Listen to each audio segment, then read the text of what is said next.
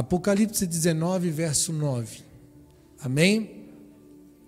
O tema da mensagem é o espírito da profecia. Nós vamos ler o versículo 9 e 10 de Apocalipse 19. Amém? Pode ficar sentado mesmo. Diz assim: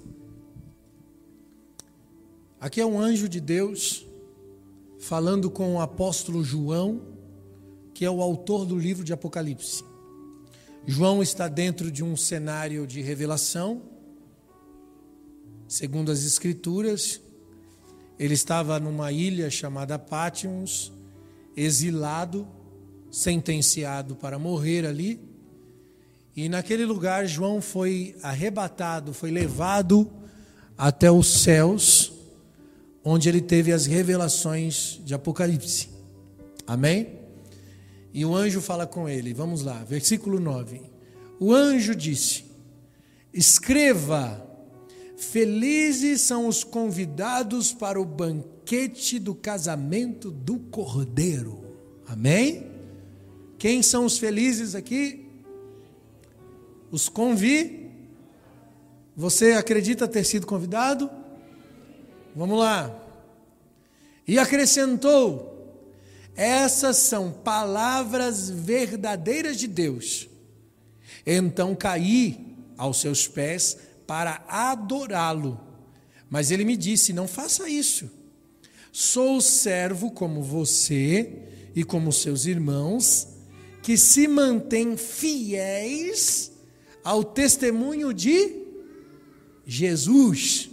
Amém? Então o anjo disse: adore a Deus. O testemunho de Jesus é o espírito da profecia. Amém? Você já ouviu falar já ouviu esse, essa frase, essa, essa menção, o espírito da profecia? O que é o espírito da profecia aqui? O testemunho de Jesus. No contexto do texto, ele diz: Assim como você sou servo que mantém fiel ao testemunho de Jesus. Então, um anjo aqui, ele recusa-se ser adorado por João Obviamente, João é, estava diante de uma visão gloriosa e ele não tinha discernimento que ali era apenas um anjo de Deus. Então ele se rende para adorar o anjo. E o anjo repreende, dizendo: Não faça isso. Porque eu, como você, sou servo, que mantém fiel ao testemunho de Jesus. E aí ele diz o seguinte: o testemunho de Jesus é o espírito da profecia. E é sobre isso que eu quero falar nessa manhã. Primeiro eu quero desmistificar no seu conceito o que é ser profético. Já viu, com certeza você também já ouviu essa menção profética, culto profético, unção profética, homem profético. Agora minha pergunta para você refletir, o que é ser profético? no seu, no seu conceito, o que é ser profético. Porque ser profético não tem a ver com pular, não tem a ver com sapatear, não tem a ver com unção de óleo. Ser profético não tem a ver é, com ser arrebatado, cair no poder de Deus. Não tem a ver com dons de profecias ou de revelações. Não tem a ver com cura, sinais e nem milagres. Ser profético é ter o testemunho de Jesus vivo através da sua vida. Por isso a Bíblia diz: Cristo em vós é a esperança da, da glória, porque o testemunho vivo de Jesus em você é o que muda a história, é o que fala através do espírito da profecia. E eu já ministrei aqui numa outra ministração que Jesus é o cumprimento do profético. Antes de Jesus existiam profetas que profetizavam acerca do Senhor Jesus, o Salvador. Então Jesus ele é o cumprimento da profecia. A partir de Jesus, o ministério profético é apenas a revelação do Cristo. Não tem a ver mais com eis que te digo. Existe dons de revelação. A Bíblia diz que existem dons espirituais, ela fala de nove dons espirituais, mas nós não podemos confundir o que é profético com dons de profecia. Ser profético é você falar de algo que vai se cumprir ou que já está se cumprindo. É trazer a existência a algo que foi falado no passado. Isso é ser profético. Todas as escrituras sagradas se referem a Jesus, o Antigo Testamento inteiro se refere a Jesus. Quando Jesus se manifesta, ele se cumpre. Então, a partir de Jesus, o profético tem a ver com a vida de Jesus. Nada que está fora da revelação de Jesus pode ser profético. Por isso que conhecer Jesus é importante para que você possa testemunhar sobre ele e ser o testemunho vivo de Jesus, ou seja, o espírito da profecia. É tudo sobre Jesus, gente. O Evangelho de Deus não começa em Mateus, o Evangelho de Jesus não começa no primeiro livro do Novo Testamento, não é no Evangelho de Mateus. O Evangelho de Jesus começa na eternidade, antes da fundação do mundo, e você vai entender hoje.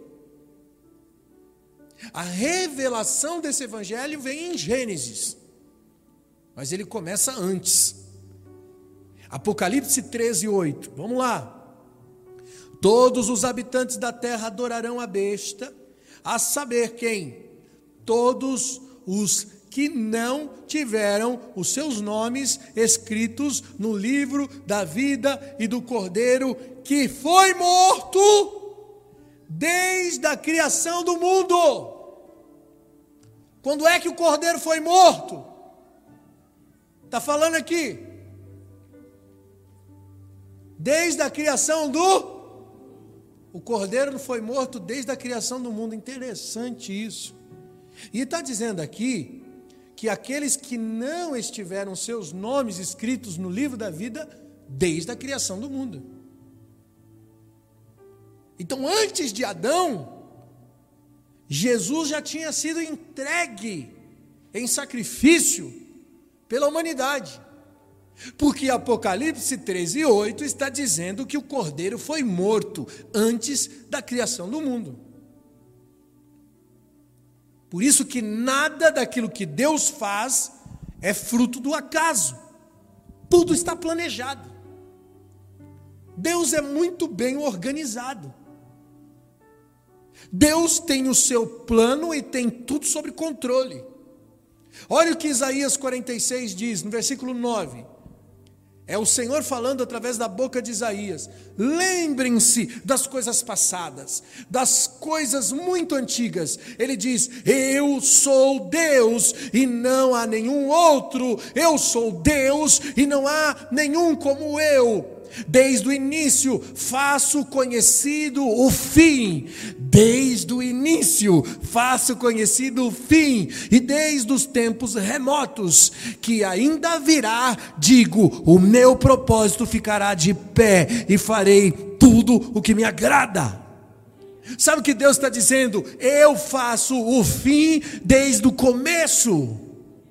E desde o começo eu faço conhecido o fim.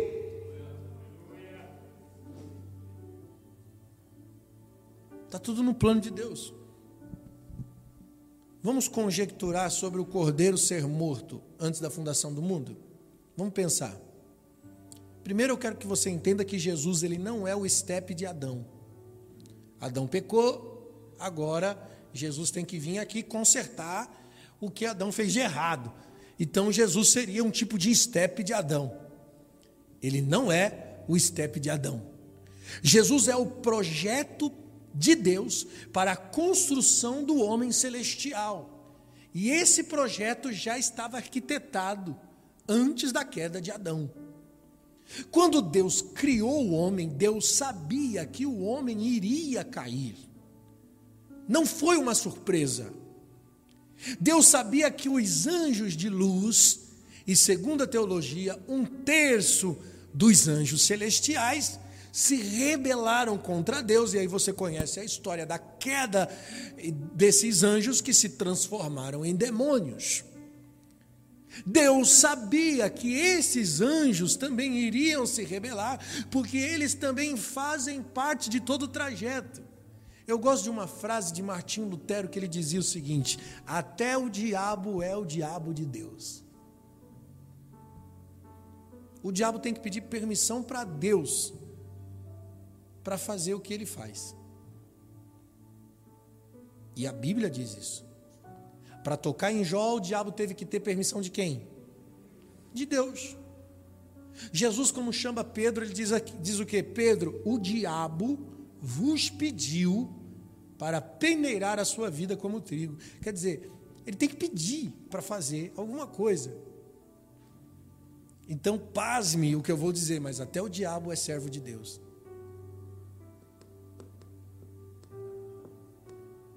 Vai ficar interessante hoje. Dobre a sua atenção. Tudo isso faz parte do trajeto da criação. Ele fez homens e anjos com livre arbítrio, eu não discordo disso, todos temos livre arbítrio. O que os homens não sabem é que os seus livre arbítrios estão dentro do cronograma de Deus. Deus me deu liberdade de escolha, mas Ele sabe o que eu vou escolher. Antes da fundação desde a eternidade. Ele sabe o que eu vou falar, o que eu vou dizer, o que eu vou fazer. Ele sabe a palavra antes de chegar na minha boca. Ele sabe até quantos fios de cabelo tem na minha cabeça. Deus sabe cada passo que eu vou dar no dia de amanhã. Deus já sabe, isso já está dentro do cronograma da criação. Mas e o livre-arbítrio? Ele me deu o livre-arbítrio. Eu não estou funcionando porque Deus me projetou como um robozinho que aperta um botão, eu faço o que Deus manda. Ele me deu vida, ele me deu sentimentos, emoções, vontades, desejos, escolha, ele me deu oportunidade de me desenvolver a partir da liberdade que existe dentro de mim para escolher. Mas Deus, que é grande e poderoso, o que criou o homem, a ciência consegue explicar a existência do homem? Tem, eles falam da teoria da evolução. Por que, que fala de teoria? Porque não pode se. Tudo quando a ciência fala, ele usa o nome teoria, é o que não pode ser provado. É uma hipótese. A gente acredita que talvez é uma teoria que o homem veio do macaco, porque a ciência não consegue acreditar que Deus fez o homem do barro. Então eles criam uma teoria que não pode ser comprovada, é apenas uma teoria. Ninguém pode explicar. Ninguém consegue é, explicar o homem vindo do barro. Não existe é, ciência humana que possa explicar isso. O homem, com tanta complexidade na sua existência, veio do barro. Mas Deus, que é poderoso, fez o homem do barro, e não só fez ele do barro, como soprou nele fôlego de vida. Você consegue explicar esse fôlego de vida que Deus soprou no homem? A gente consegue explicar isso? Não. Então, para nós é mais fácil o quê? Acreditar que Deus é poderoso para saber cada pensamento, cada decisão, cada escolha, ou tentar explicar a criação. Eu acho que é mais difícil explicar a criação. Se eu não consigo explicar a criação, como o homem veio do barro, por que, que eu vou discutir em relação a Deus saber o que eu falo, o que eu penso, o que eu faço antes de fazer? Ele é poderoso demais, ele é inexplicável a sua sapiência, sua sabedoria e o seu conhecimento. Então eu fico com a Bíblia. E a Bíblia está dizendo isso. Ele faz o fim desde o começo. Deus já sabe onde tudo vai dar. Tudo está no controle de Deus. Tudo está no cronograma de Deus. Por isso, irmão, nunca mais ore dizendo: oh, será se o Senhor se esqueceu de mim? Porque Ele não esqueceu. A Bíblia diz que Ele conhece todos, Ele contempla os maus e os bons. Ele sabe e conhece todos. Nunca duvide, porque Deus tem tudo sob o controle. Olha o que a Bíblia diz. Salmo 139, versículo 4. Antes que a palavra chegue na língua, o Senhor já conhece inteiramente. O Senhor me cerca por detrás e por diante, e coloque as suas mãos sobre mim.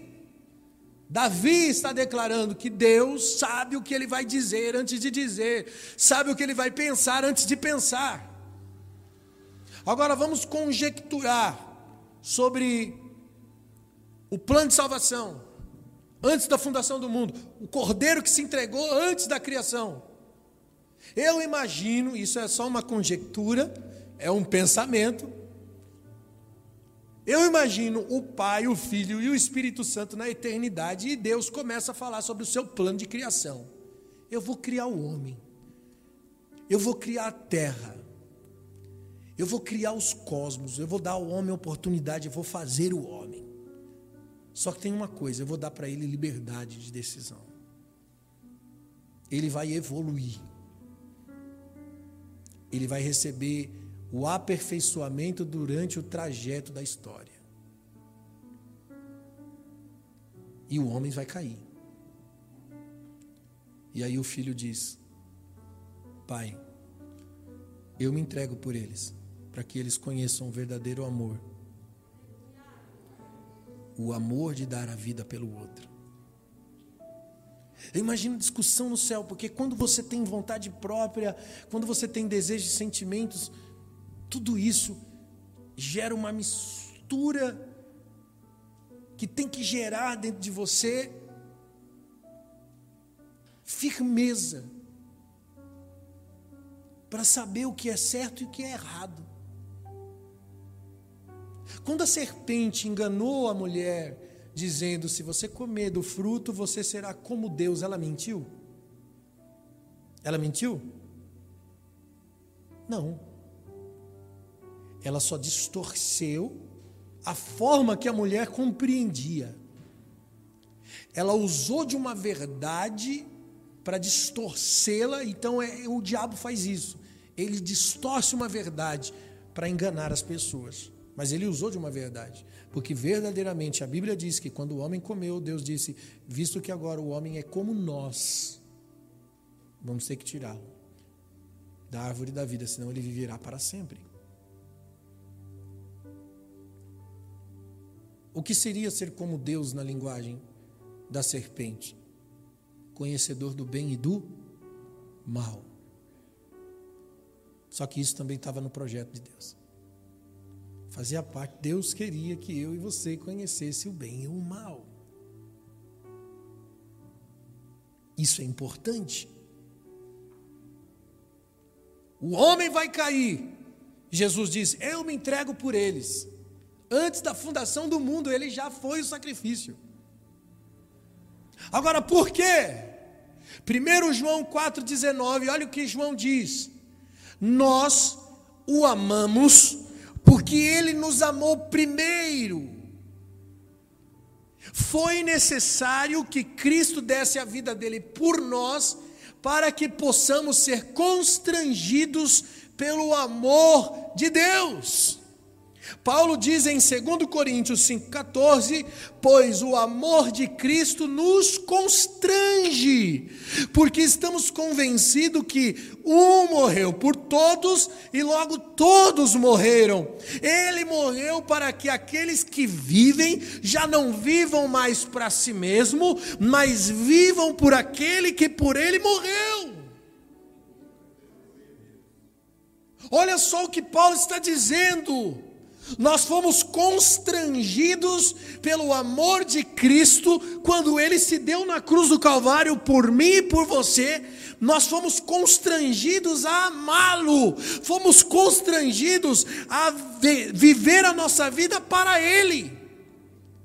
Ele morreu para que eu não viva mais para mim, mas para que eu viva para ele.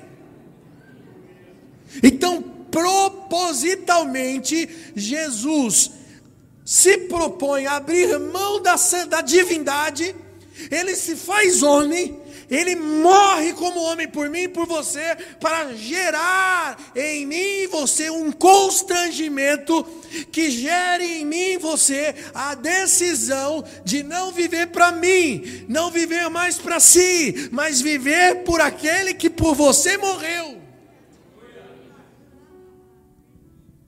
Filipenses 2,6, Paulo diz: tendo forma de Deus, não teve por usurpação ser igual a Deus, mas antes esvaziou-se a si mesmo, tomando a forma de servo, fazendo-se semelhante a homens, achado na forma de homem, humilhou-se a si mesmo, sendo obediente até a morte e a morte de cruz.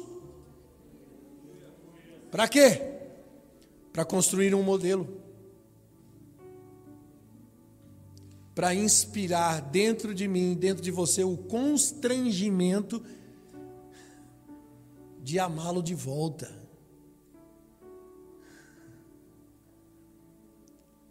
Para nos tornarmos a imagem dele. O contexto desse texto de Filipenses 2,6, eu li o 6, 7 e 8 sendo da forma de Deus, não teve usurpação. Mas antes ele disse aqui no versículo 3, 4 e 5. Ele disse: Nada faça por contenda ou por vanglória, mas por humildade. Cada um considere os outros superiores a si mesmo. Não atente cada um para o que é propriamente seu, mas cada qual para o que é do outro.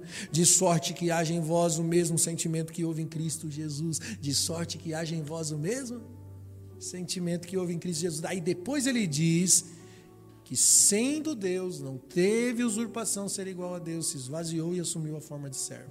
O que eu aprendo aqui? O que, que Paulo está dizendo? Paulo está dizendo o seguinte: que o estilo de vida de Jesus tem que me despertar a viver a vida dele. É ser o testemunho vivo de Cristo, o espírito da profecia.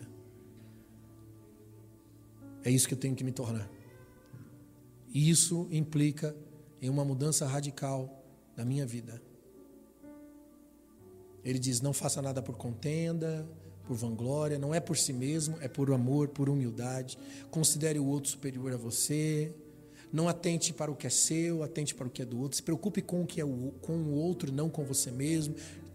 Ele está falando de uma mudança de sentidos haja em vós o mesmo sentimento que houve em Cristo Jesus. Você percebe? Cristo é o cumprimento da profecia, por isso o espírito da profecia em mim é a vida de Jesus.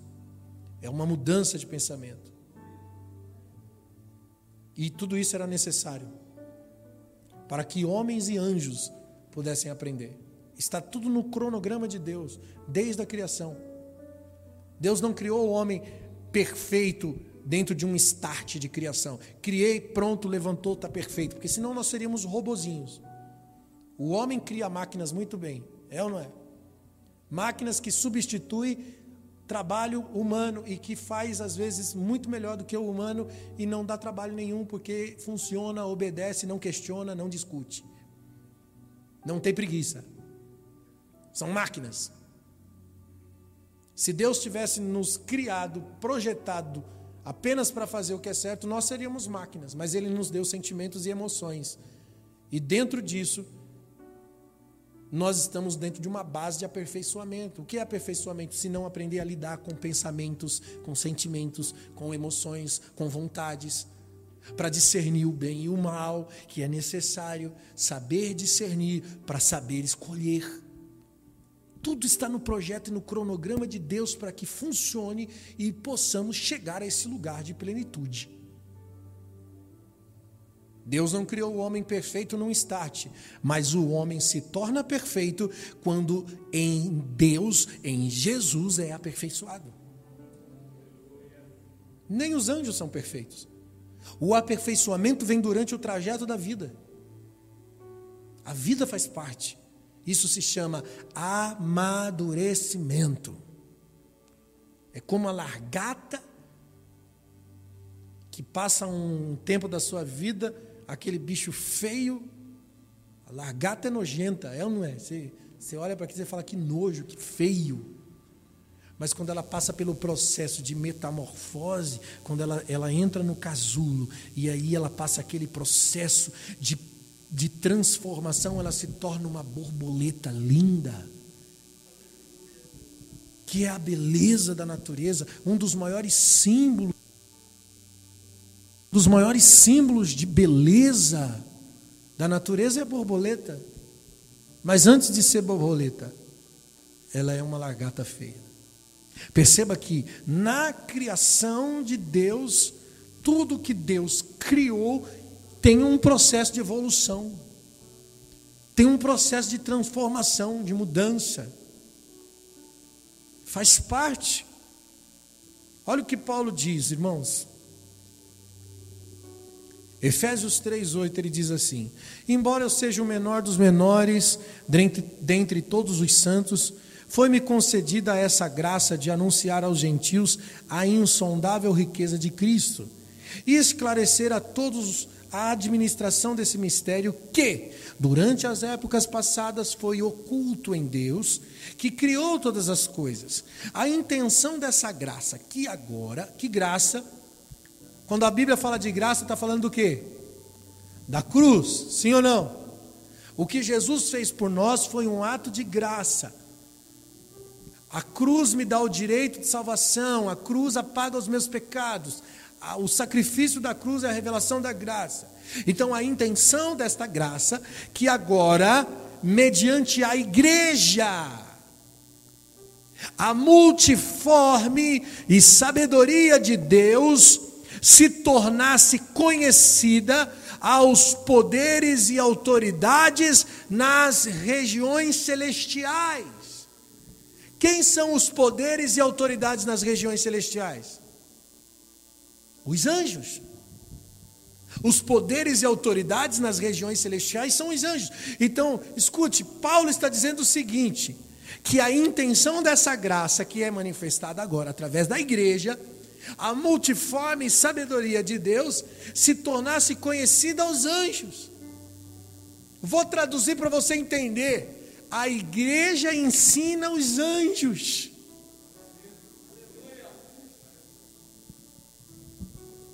Jesus é o professor da criação. Com tudo que Deus fez, homens e anjos estão aprendendo e sendo aperfeiçoados para uma eternidade.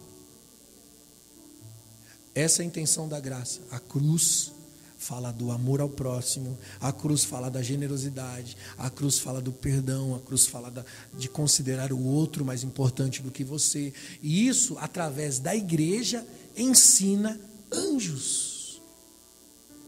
Essa demonstração ensina anjos. Estou falando para você o que está na Bíblia. Que Paulo disse. Entende porque Jesus não é a solução para um problema? Aliás, para nenhum problema. Jesus é a base projetada e arquitetada para a construção do homem em Deus. Ele não é o estepe de Adão. Efésios 4,13, Paulo diz: até que todos cheguemos à unidade da fé, até que todos cheguemos ao conhecimento do Filho de Deus e cheguemos à maturidade, atingindo a medida da plenitude de Cristo. O propósito é que sejamos não mais crianças levados de um vento para o outro, mas nos tornemos maduros Vou traduzir para você através de Jesus, e o propósito é a vida de Jesus, para que nos tornemos maduros, atingindo a plenitude, que é a medida da vida de Cristo Jesus. Para não ser mais criança e alcançar a maturidade. E para isso, todo esse trajeto foi necessário está no plano educacional de Deus. Deixar de ser criança aqui fala de alcançar a maturidade. Alcançaram, né? Quem é pai aqui de. Quem é pai sabe o que eu estou falando. Eu tenho filho adolescente que já está passando para a fase né, de adulto. E graças a Deus, a gente fala assim, ufa, né? Meu filho está melhorando. Aleluia, porque quando é adolescente, é teimoso, né? Você briga, você dá bronca, você é o pai ruim, você é o pai chato. E aí, quando você vê o seu filho saindo da fase, entrando para outra, você fala: uh, coisa, coisa que tranquiliza o coração de pai é quando vê o filho amadurecendo. Você fala: Meu, não tenho mais que me preocupar. Glória a Deus. Entende? Só que isso é um processo da criação. E tudo isso que está acontecendo conosco, desde Adão até a consumação dos séculos, é um processo educacional.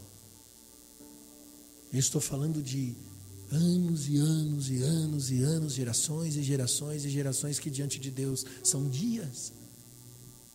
Porque para Deus um dia, mil anos é como um dia, um dia é como a vigília da noite. Mas quando somar na eternidade, a gente vai ter uma história a gente passou por um processo para estar juntos na eternidade, prontos, preparados. Você acha que Jesus vem buscar uma igreja despreparada? Não, a Bíblia diz que a igreja que vai subir para a eternidade, ou que a eternidade que vai descer, eu não sei se o céu vai subir, se a igreja vai descer, se a terra será transformada, eu não sei, existem tantas margens teológicas, eu prefiro entender apenas o seguinte: vamos ter um novo tempo, um reino inabalável. Mas eu sei de uma coisa: que a igreja que vai permanecer é a santa, a irrepreensível, a sem mancha, sem ruga, sem mácula, a preparada. Estamos nesse processo. Aleluia. O testemunho da sua vida é o espírito da profecia ou não. Porque se você é uma testemunha de Jesus, você é o espírito da profecia. Você é um homem, uma mulher profética. Deus sabe de todas as coisas, Ele sabe aqueles que serão salvos e aqueles que não serão salvos. O processo da vida é como se fosse uma peneira, uma limpeza educacional. Até quem não é salvo, o pastor ensina alguma coisa, ensina para quem é. O anjo caído ensina para o anjo que está em pé. A gente aprende com o erro do outro. A história se move para que dentro de um contexto possa aparecer uma única verdade. Possamos encontrar um único lugar, uma única compreensão, uma única definição.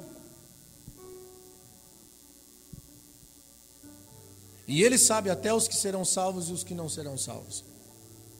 Apocalipse 17, 8, olha só.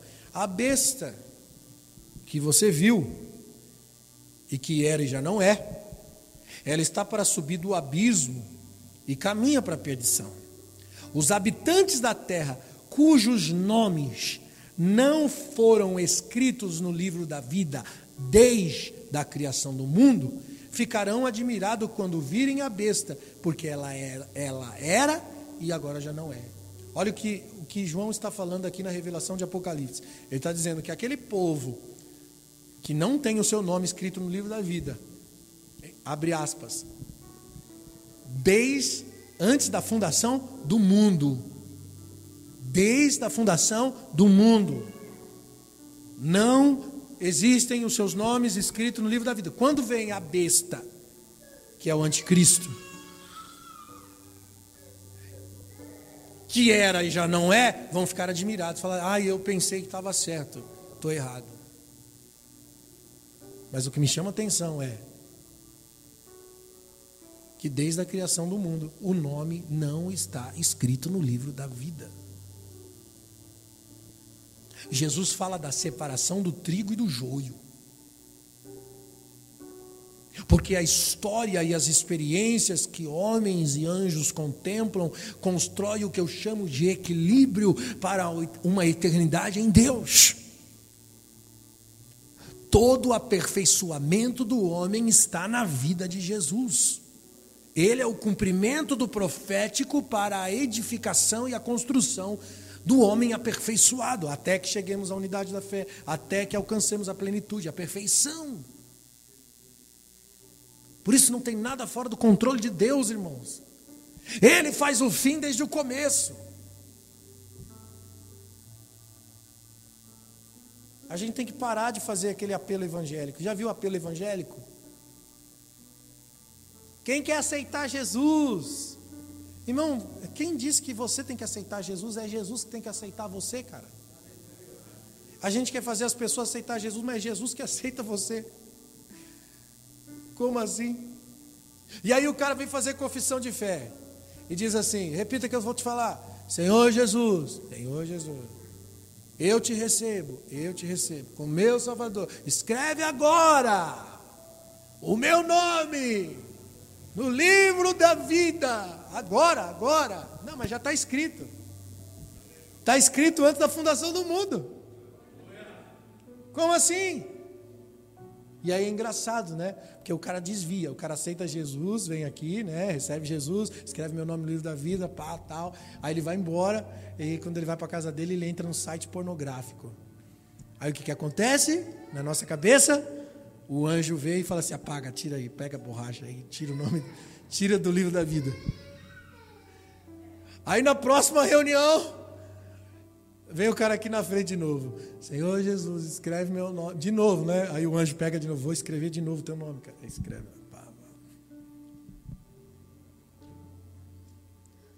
Aí ele conta uma mentira, engana uma pessoa. O anjo vai lá e apaga de novo.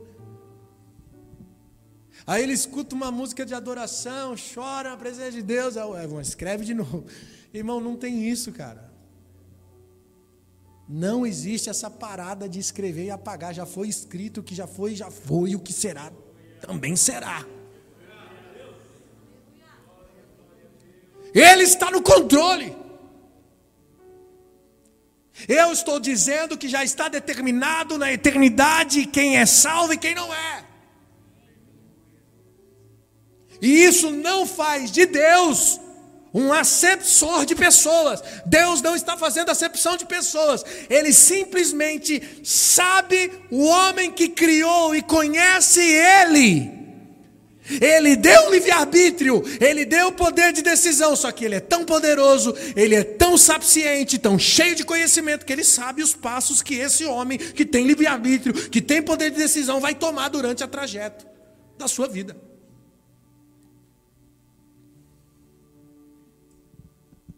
Eu disse aqui no primeiro culto, eu não sou calvinista e também não sou arminiano. Vocês não sabem o que é isso, né? São duas bases teológicas diferentes. O arminiano acredita que o homem que decide o seu futuro, que se ele se arrepender, ele é salvo. Tá certo? Tá certo essa base? Quem acha que está certo, diga amém. Amém, está certo. Diga a todo mundo, está certo, amém. Está certo também.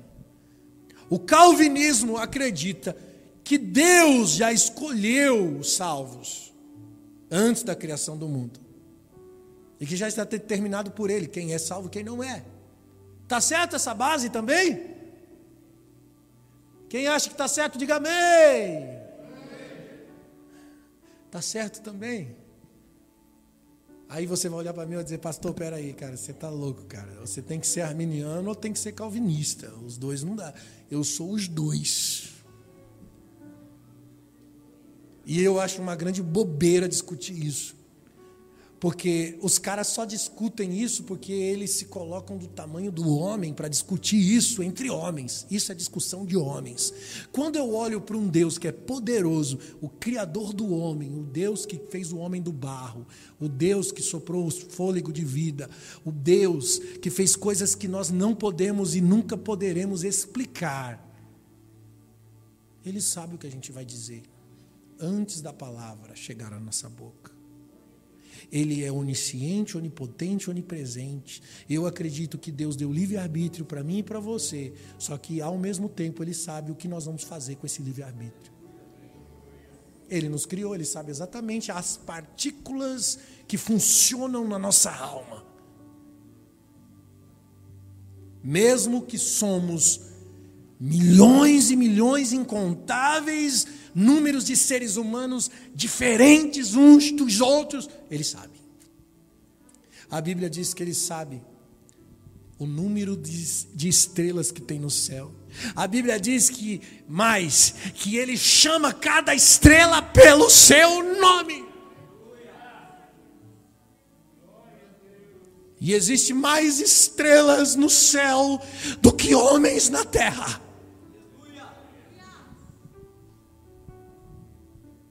Então Deus nos deu livre-arbítrio e ao mesmo tempo Ele sabe onde é que vai dar. Salmo 139, 13 diz: Tu criaste o íntimo no meu ser. Davi disse: Tu me teceste no ventre da minha mãe. Eu te louvo porque me fizeste de uma forma especial e admirável. As tuas obras são maravilhosas. Disso tenho plena certeza. Os meus ossos não estavam escondidos de ti quando no secreto fui formado, entretecido como nas profundezas da terra os teus olhos viram o meu embrião, todos os meus dias foram determinados para mim e foram escritos no teu livro. Aleluia!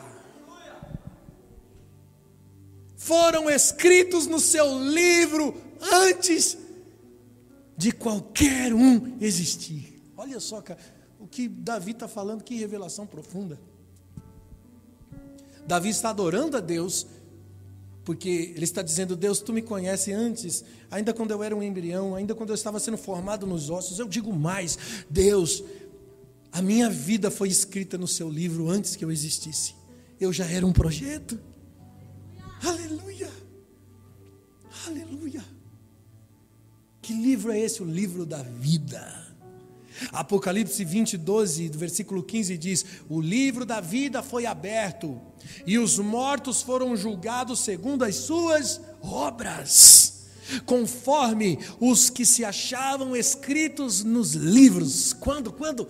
Antes, antes da criação, quando a criação foi feita. E se alguém, olha só, e se alguém não foi achado escrito no livro da vida, então foi lançado no lago de fogo. Outra coisa que eu aprendo aqui em Apocalipse 20. Ele fala de um julgamento. Todos que foram se achados no livro da vida são julgados, segundo as suas obras. O versículo 15 diz: o que não foi achado no livro da vida não será julgado. Ele será condenado, lançado no lago de fogo. Só será julgado quem está achado no livro da vida. Quem está escrito no livro de Deus. E para que serve esse julgamento? Para dar a cada um segundo as suas obras. Tem gente que vai receber mais na eternidade do que outros. Porque foram o maior testemunho de Jesus. Foram mais evidentes como o espírito da profecia. Funcionaram muito melhor. Existe essa diferença. O galardão não é igual para todo mundo.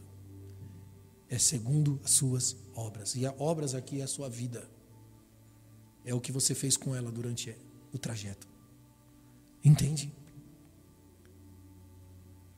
Quem está escrito no livro da vida, quem manifesta o testemunho vivo de Jesus, estes estão achados no livro da vida.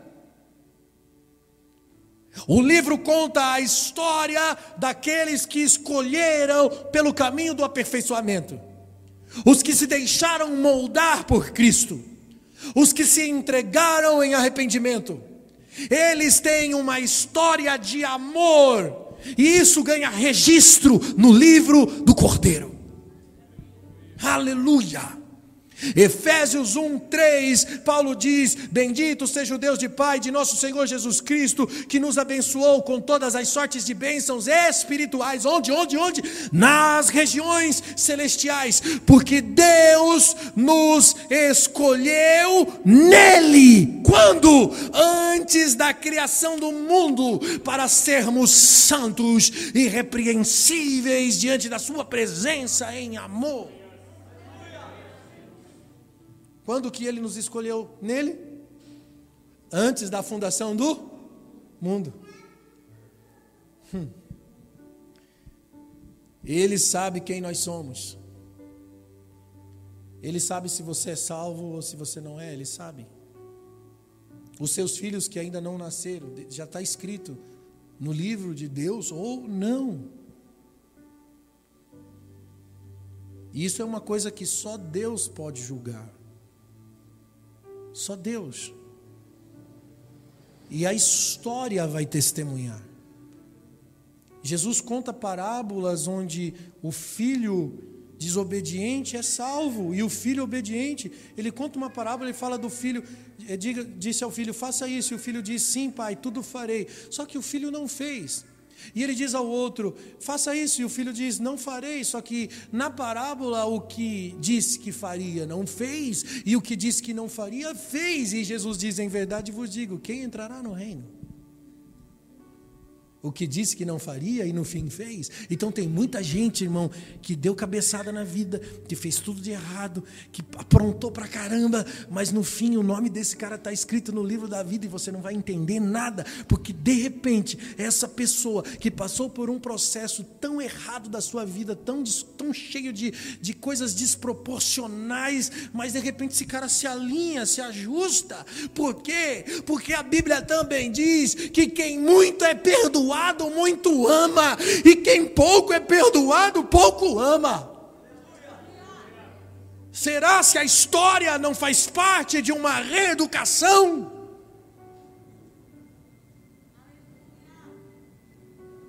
A gente precisa da reeducação. E nem sempre o que é todo certinho vai entrar na eternidade. Só Deus pode julgar. O que eu sei é que nós precisamos nos tornar o testemunho vivo de Jesus, isso não importa o que você fez ontem, o que importa é o processo de arrependimento hoje e o futuro amanhã, porque você tem que se tornar o espírito da profecia. Aleluia. A minha pergunta para você é o seguinte: Deus sabe, mas você sabe? Ou você é daquele tipo que diz: eu não sei não se eu vou para o céu. Se alguém te perguntar, e aí, irmão, você, é, você se considera salvo em Jesus? Qual seria a sua resposta? Não sei não, pastor. Olha, não sei não, só Deus sabe. Não! Você precisa saber. Hebreus 11, 6 diz: sem fé é impossível agradar a Deus, e aquele que se aproxima de Deus é necessário que creia nele, e creia que ele existe, e creia que ele é recompensador daqueles que o buscam. Se você se aproxima de Deus, eu te garanto, você se torna um testemunho de Jesus na terra. Se você não sabe se é salvo, é porque você não se aproximou de Deus ou está longe o bastante para duvidar. E porque não há testemunho de Jesus em você. Mas quando há o testemunho de Jesus em você, você é o espírito da profecia. Por isso, o livro fala dele. Fala a seu respeito, porque você fala dele. Você é a manifestação do Cristo na terra. Sabe por que nós chamamos de cristãos? Porque a palavra cristão significa pequeno Cristo. É um Cristo. É uma réplica. uma réplica de Jesus. Entende? É isso que nos aperfeiçoa. E é por isso que o seu nome está escrito lá. E se você não se sente um testemunho de Jesus, e talvez algumas pessoas aqui digam, pastor, eu sou um cara ruim, eu sou um cara cheio de problema, eu não sou convertido, eu de fato não tenho uma vida de santidade, eu de fato não tenho fome de Deus, eu não tenho vontade de orar, eu não tenho vontade de buscar a Deus, cara. Eu estou na igreja, eu frequento aqui e tal, em alguns lugares, mas a minha vida está vazia, eu, eu não me sinto esse testemunho vivo de Jesus. Eu quero dizer para você que ainda dá tempo de se arrepender dos seus pecados e se render a Cristo. E talvez você me diga, mas pastor, o senhor acabou de me pregar que Deus já decidiu quem é salvo e quem não é, e quem sabe eu não sou. Eu quero te dizer para você: não se aceite fora do livro de Deus, não se aceite fora do livro de Deus. Eu vou dizer algo, eu acredito que Deus preparou esse momento e você só está aqui agora, você só está me assistindo agora na internet, por quê? Porque eu acredito que Deus quer despertar você você, porque seu nome está escrito no seu livro.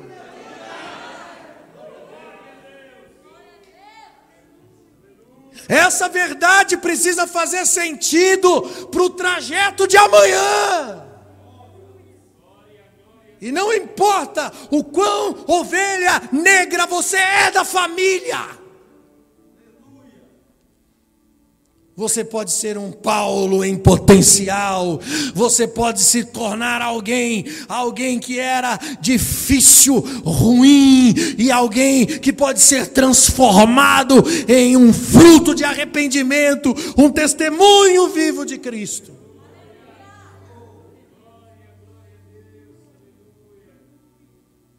Isso depende de você.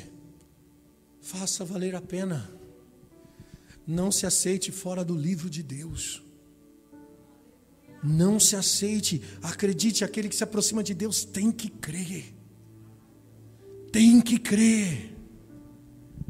Se mova sobre essa palavra.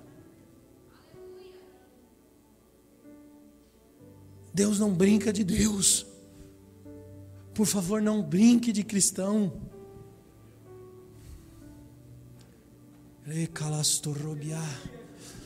Entre no processo, assuma um lugar de responsabilidade. Está na hora de viver maturação, está na hora de crescer no reino. Está na hora de abrir mão da sua vida para viver a vida de Deus. Um morreu por todos, para que agora aqueles que entendem que Jesus morreu por você, que você agora deve viver a sua vida por aquele que morreu por você para se tornar um testemunho vivo de Jesus, a sua vida precisa ser entregue e rendida.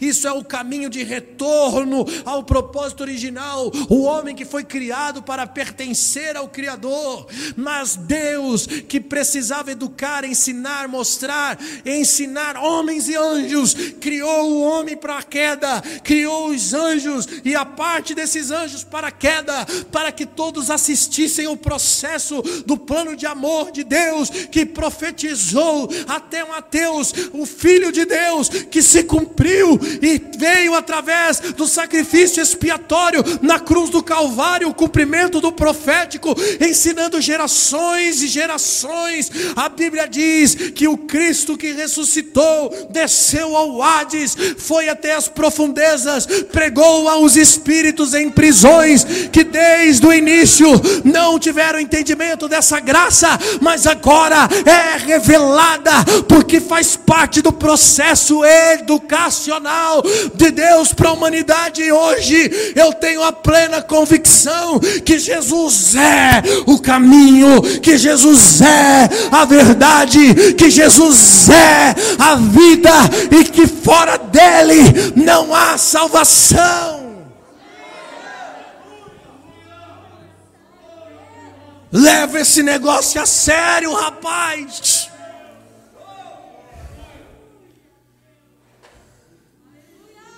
Devemos ter ânsia, prazer, desejo por uma vida de santidade. Não para ser salvo, mas porque cremos que já somos, cremos que estamos nele, cremos que fazemos parte desse propósito, cremos que somos o trigo e não o joio. Que todos os devaneios da nossa história serviram para nos ensinar, para nos trazer ao eixo, para um dia estarmos diante dele na eternidade. Ah, irmão, vamos ter história na eternidade. As nossas e de nossos irmãos. Uma longa eternidade pela frente para poder exaltar e bendizer o Cordeiro de Deus. Viva a história. Viva a história esperando pela eternidade. Fica de pé comigo. Recalabasondoro. Ramia sotorobia.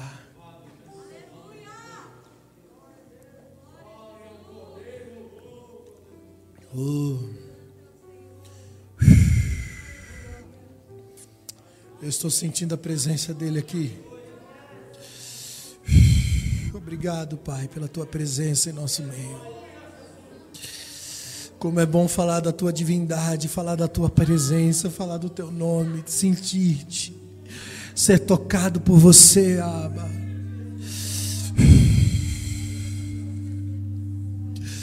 Eu amo o teu nome, eu amo a tua presença.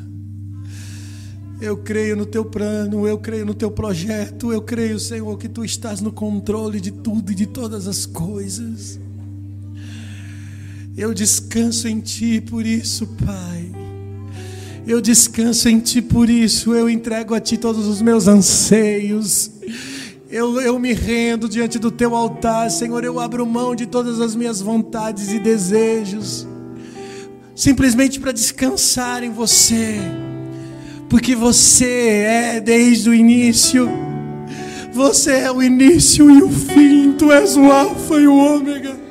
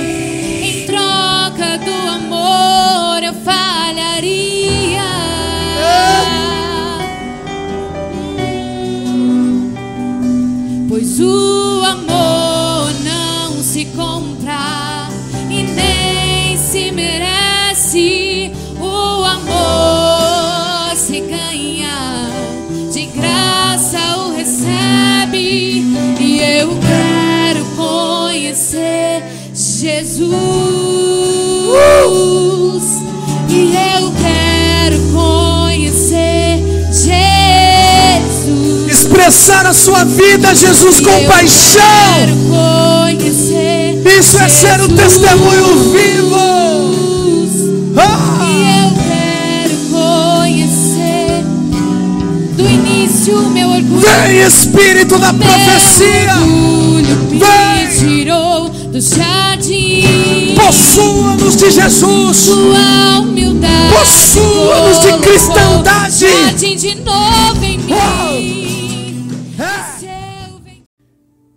Apocalipse 19, verso 9. Amém? O tema da mensagem é o espírito da profecia. Nós vamos ler o versículo 9 e 10 de Apocalipse 19. Amém? Pode ficar sentado mesmo. Diz assim: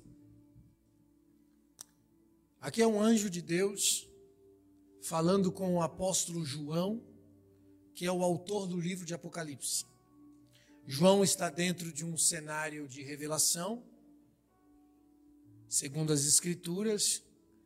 Ele estava numa ilha chamada Pátimos, exilado, sentenciado para morrer ali. E naquele lugar, João foi arrebatado, foi levado até os céus, onde ele teve as revelações de Apocalipse. Amém? E o anjo fala com ele, vamos lá, versículo 9.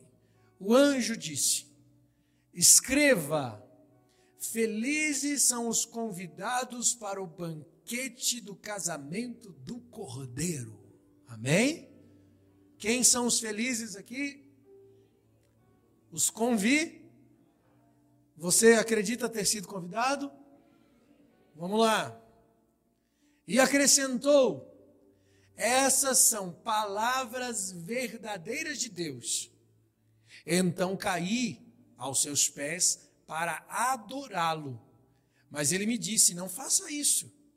Sou servo como você e como seus irmãos, que se mantêm fiéis ao testemunho de Jesus. Amém?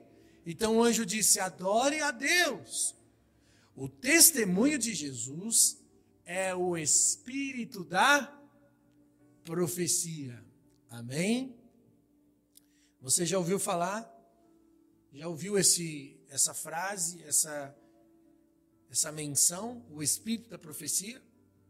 O que é o espírito da profecia aqui? O testemunho de Jesus. No contexto do texto, ele diz: Assim como você sou servo que mantém fiel ao testemunho de Jesus. Então, um anjo aqui, ele recusa-se ser adorado por João. Obviamente, João é, estava diante de uma visão gloriosa e ele não tinha discernimento que ali era apenas um anjo de Deus. Então, ele se rende para adorar o anjo. E o anjo repreende, dizendo: Não faça isso. Porque eu, como você, sou servo que mantém fiel ao testemunho de Jesus. E aí ele diz o seguinte: o testemunho de Jesus é o espírito da profecia. E é sobre isso que eu quero falar nessa manhã. Primeiro eu quero desmistificar no seu conceito o que é ser profético. Já viu, com certeza você também já ouviu essa menção profética, culto profético unção profética, homem profético. Agora, a minha pergunta para você refletir: o que é ser profético?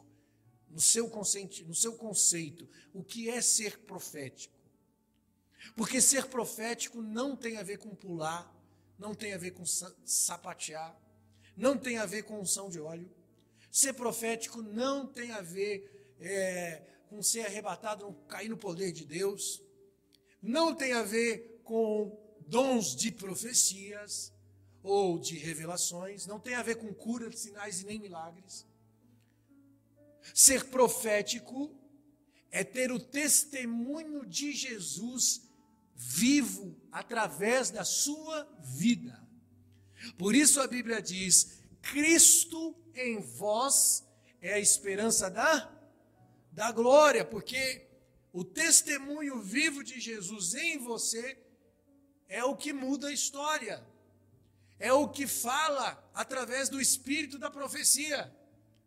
E eu já ministrei aqui numa outra ministração que Jesus é o cumprimento do profético.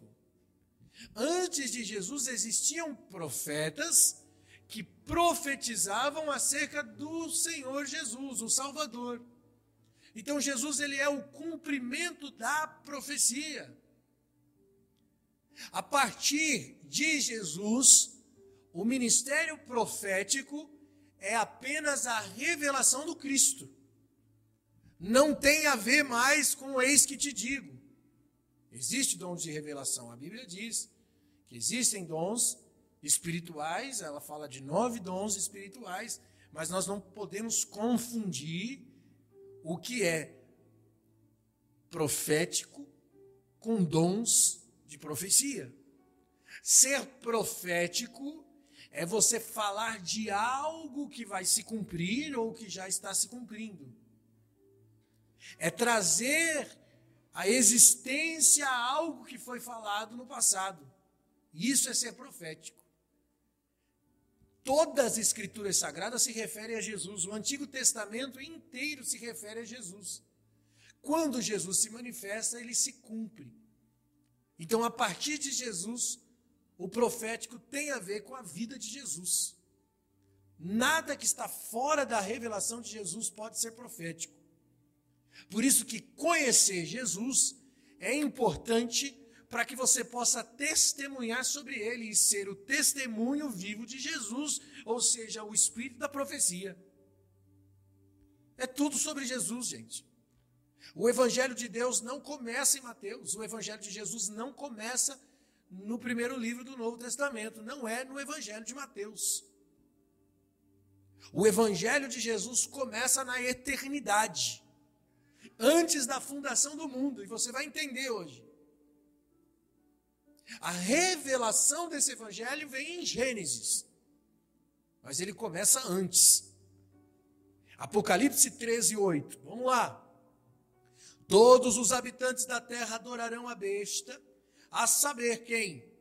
Todos os que não tiveram os seus nomes escritos no livro da vida e do cordeiro que foi morto desde a criação do mundo. Quando é que o cordeiro foi morto? Está falando aqui. Desde a criação do. O cordeiro foi morto desde a criação do mundo. Interessante isso. E está dizendo aqui que aqueles que não estiveram seus nomes escritos no livro da vida desde a criação do mundo. Então, antes de Adão, Jesus já tinha sido entregue em sacrifício pela humanidade. Porque Apocalipse 13, 8 está dizendo que o cordeiro foi morto antes da criação do mundo. Por isso que nada daquilo que Deus faz é fruto do acaso. Tudo está planejado. Deus é muito bem organizado. Deus tem o seu plano e tem tudo sob controle. Olha o que Isaías 46 diz, no versículo 9. É o Senhor falando através da boca de Isaías. Lembrem-se das coisas passadas, das coisas muito antigas. Ele diz: Eu sou Deus e não há nenhum outro. Eu sou Deus e não há nenhum como eu. Desde o início faço conhecido o fim. Desde o início faço conhecido o fim, e desde os tempos remotos, que ainda virá, digo: o meu propósito ficará de pé e farei tudo o que me agrada. Sabe o que Deus está dizendo? Eu faço o fim desde o começo. E desde o começo eu faço conhecido o fim.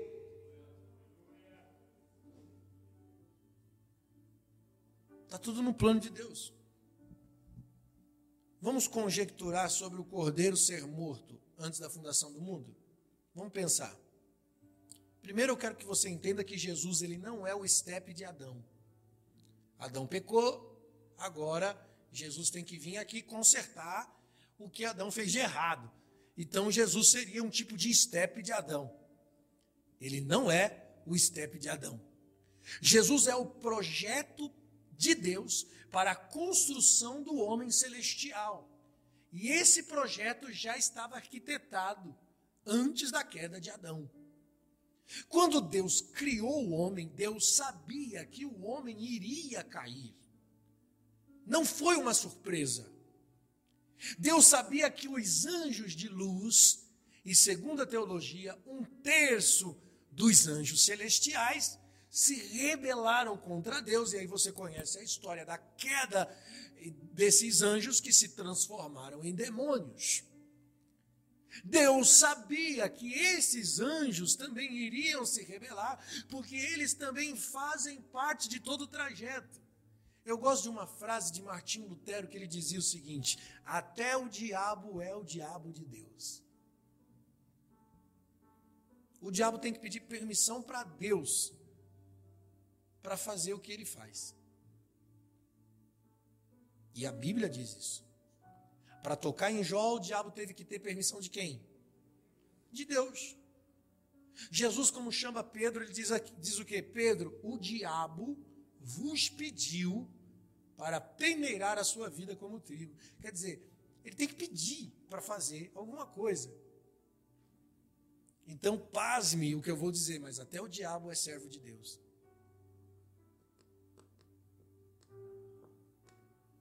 Vai ficar interessante hoje. Dobre a sua atenção. Tudo isso faz parte do trajeto da criação. Ele fez homens e anjos com livre-arbítrio, eu não discordo disso, todos temos livre-arbítrio. O que os homens não sabem é que os seus livre-arbítrios estão dentro do cronograma de Deus. Deus me deu liberdade de escolha, mas Ele sabe o que eu vou escolher. Antes da fundação, desde a eternidade. Ele sabe o que eu vou falar, o que eu vou dizer, o que eu vou fazer. Ele sabe a palavra antes de chegar na minha boca. Ele sabe até quantos fios de cabelo tem na minha cabeça. Deus sabe cada passo que eu vou dar no dia de amanhã. Deus já sabe. Isso já está dentro do cronograma da criação. Mas e o livre-arbítrio? Ele me deu o livre-arbítrio. Eu não estou funcionando porque Deus me projetou como um robozinho que aperta um botão eu faço o que Deus manda. Ele me deu vida, ele me deu sentimentos, emoções, vontades, desejos, escolha. Ele me deu oportunidade de me desenvolver a partir da liberdade que existe dentro de mim para escolher. Mas Deus, que é grande e poderoso, o que criou o homem, a ciência consegue explicar a existência do homem? Tem, eles falam da teoria da evolução. Por que, que fala de teoria? Porque não pode se. Tudo quando a ciência fala, ele usa o nome teoria, é o que não pode ser provado. É uma hipótese. A gente acredita que talvez é uma teoria que o homem veio do macaco, porque a ciência não consegue acreditar que Deus fez o homem do barro. Então eles criam uma teoria que não pode ser comprovada, é apenas uma teoria. Ninguém pode explicar. Ninguém consegue é, explicar o homem vindo do barro. Não existe é, ciência humana que possa explicar isso. O homem, com tanta complexidade na sua existência, veio do barro. Mas Deus, que é poderoso, fez o homem do barro. E não só fez ele do barro, como soprou nele fôlego de vida. Você consegue explicar esse fôlego de vida que Deus soprou no homem? A gente consegue explicar isso? Não. Então, para nós é mais fácil o quê? Acreditar que Deus é poderoso para saber cada pensamento, cada decisão, cada escolha, ou tentar explicar a criação. Eu acho que é mais difícil explicar a criação. Se eu não consigo explicar a criação, como o homem veio do barro, por que, que eu vou discutir em relação a Deus saber o que eu falo, o que eu penso, o que eu faço antes de fazer? Ele é poderoso demais, ele é inexplicável a sua sapiência, sua sabedoria e o seu conhecimento. Então eu fico com a Bíblia. E a Bíblia está dizendo isso. Ele faz o fim desde o começo. Deus já sabe onde tudo vai dar. Tudo está no controle de Deus. Tudo está no cronograma de Deus. Por isso, irmão, nunca mais ore dizendo: oh, será se o Senhor se esqueceu de mim? Porque ele não esqueceu. A Bíblia diz que ele conhece todos, ele contempla os maus e os bons. Ele sabe e conhece todos. Nunca duvide, porque Deus tem tudo sob o controle. Olha o que a Bíblia diz. Salmo 139, versículo 4. Antes que a palavra chegue na língua, o Senhor já conhece inteiramente. O Senhor me cerca por detrás e por diante e coloque as suas mãos sobre mim. Davi está declarando que Deus sabe o que ele vai dizer antes de dizer, sabe o que ele vai pensar antes de pensar. Agora vamos conjecturar sobre o plano de salvação antes da fundação do mundo, o cordeiro que se entregou antes da criação. Eu imagino, isso é só uma conjectura, é um pensamento. Eu imagino o Pai, o Filho e o Espírito Santo na eternidade e Deus começa a falar sobre o seu plano de criação. Eu vou criar o homem. Eu vou criar a terra. Eu vou criar os cosmos. Eu vou dar ao homem oportunidade. Eu vou fazer o homem. Só que tem uma coisa: eu vou dar para ele liberdade de decisão. Ele vai evoluir. Ele vai receber o aperfeiçoamento durante o trajeto da história. E o homem vai cair. E aí o filho diz: Pai, eu me entrego por eles, para que eles conheçam o verdadeiro amor. O amor de dar a vida pelo outro. Eu imagino discussão no céu, porque quando você tem vontade própria, quando você tem desejos e sentimentos, tudo isso gera uma mistura que tem que gerar dentro de você firmeza para saber o que é certo e o que é errado. Quando a serpente enganou a mulher, dizendo: Se você comer do fruto, você será como Deus, ela mentiu? Ela mentiu? Não ela só distorceu a forma que a mulher compreendia. Ela usou de uma verdade para distorcê-la, então é, o diabo faz isso. Ele distorce uma verdade para enganar as pessoas. Mas ele usou de uma verdade. Porque verdadeiramente a Bíblia diz que quando o homem comeu, Deus disse: visto que agora o homem é como nós, vamos ter que tirá-lo da árvore da vida, senão ele viverá para sempre. O que seria ser como Deus na linguagem da serpente? Conhecedor do bem e do mal. Só que isso também estava no projeto de Deus. Fazia parte, Deus queria que eu e você conhecesse o bem e o mal. Isso é importante. O homem vai cair. Jesus diz: Eu me entrego por eles. Antes da fundação do mundo, ele já foi o sacrifício. Agora, por quê? 1 João 4,19, olha o que João diz. Nós o amamos porque ele nos amou primeiro. Foi necessário que Cristo desse a vida dele por nós, para que possamos ser constrangidos pelo amor de Deus. Paulo diz em 2 Coríntios 5,14: Pois o amor de Cristo nos constrange, porque estamos convencidos que um morreu por todos e logo todos morreram. Ele morreu para que aqueles que vivem já não vivam mais para si mesmo, mas vivam por aquele que por ele morreu. Olha só o que Paulo está dizendo. Nós fomos constrangidos pelo amor de Cristo quando ele se deu na cruz do Calvário por mim e por você.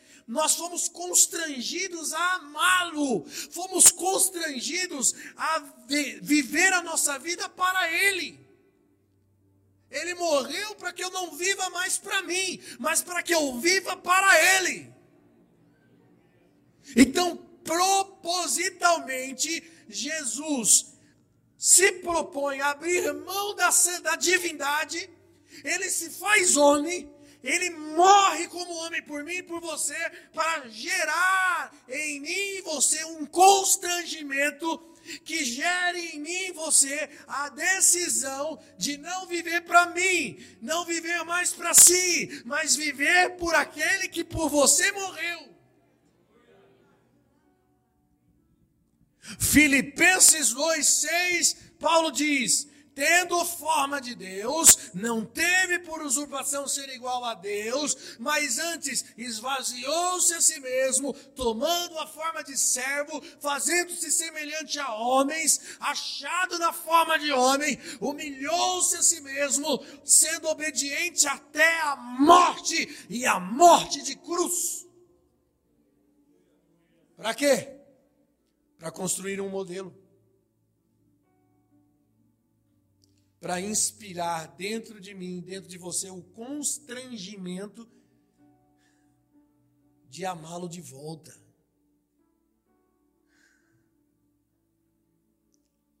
Para nos tornarmos a imagem dele. O contexto desse texto de Filipenses 2,6, eu li o 6, 7 e 8.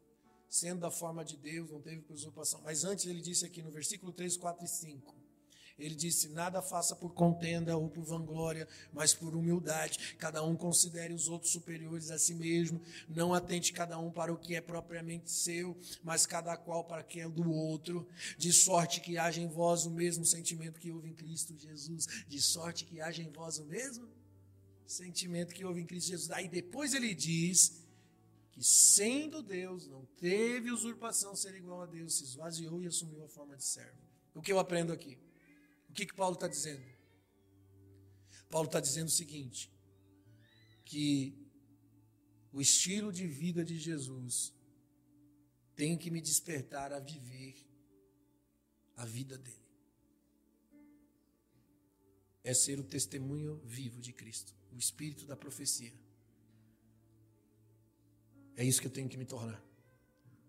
E isso implica em uma mudança radical na minha vida. Ele diz: não faça nada por contenda, por vanglória, não é por si mesmo, é por amor, por humildade. Considere o outro superior a você. Não atente para o que é seu, atente para o que é do outro. Se preocupe com o que é o, com o outro, não com você mesmo. Ele está falando de uma mudança de sentidos. Haja em vós o mesmo sentimento que houve em Cristo Jesus. Você percebe? Cristo é o cumprimento da profecia, por isso o Espírito da profecia em mim é a vida de Jesus. É uma mudança de pensamento. E tudo isso era necessário para que homens e anjos pudessem aprender. Está tudo no cronograma de Deus, desde a criação. Deus não criou o homem perfeito dentro de um start de criação. Criei, pronto, levantou, está perfeito. Porque senão nós seríamos robozinhos. O homem cria máquinas muito bem, é ou não é? Máquinas que substituem trabalho humano e que faz às vezes muito melhor do que o humano e não dá trabalho nenhum porque funciona, obedece, não questiona, não discute. Não tem preguiça. São máquinas. Se Deus tivesse nos criado, projetado apenas para fazer o que é certo, nós seríamos máquinas, mas ele nos deu sentimentos e emoções.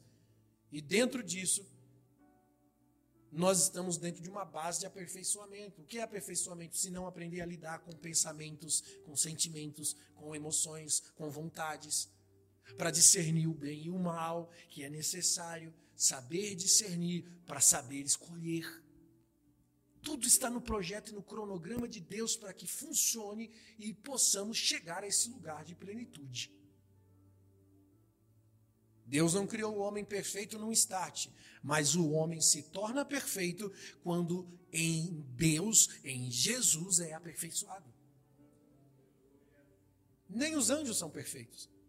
O aperfeiçoamento vem durante o trajeto da vida. A vida faz parte. Isso se chama amadurecimento. É como a largata que passa um tempo da sua vida aquele bicho feio. A lagarta é nojenta, é ou não é? Você, você olha para aqui e fala que nojo, que feio. Mas quando ela passa pelo processo de metamorfose, quando ela, ela entra no casulo, e aí ela passa aquele processo de de transformação, ela se torna uma borboleta linda. Que é a beleza da natureza, um dos maiores símbolos dos maiores símbolos de beleza da natureza é a borboleta. Mas antes de ser borboleta, ela é uma lagarta feia.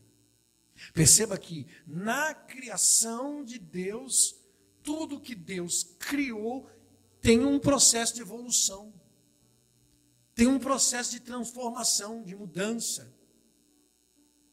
Faz parte. Olha o que Paulo diz, irmãos.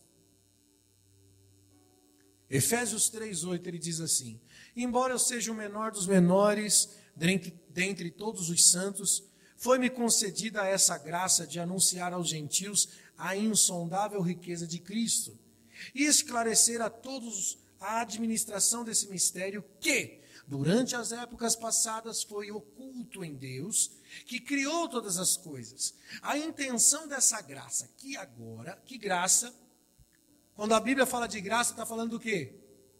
Da cruz, sim ou não? O que Jesus fez por nós foi um ato de graça. A cruz me dá o direito de salvação, a cruz apaga os meus pecados. O sacrifício da cruz é a revelação da graça. Então, a intenção desta graça, que agora, mediante a igreja, a multiforme e sabedoria de Deus, se tornasse conhecida aos poderes e autoridades nas regiões celestiais. Quem são os poderes e autoridades nas regiões celestiais? Os anjos. Os poderes e autoridades nas regiões celestiais são os anjos. Então, escute, Paulo está dizendo o seguinte: que a intenção dessa graça que é manifestada agora através da igreja a multiforme sabedoria de Deus se tornasse conhecida aos anjos. Vou traduzir para você entender. A igreja ensina os anjos.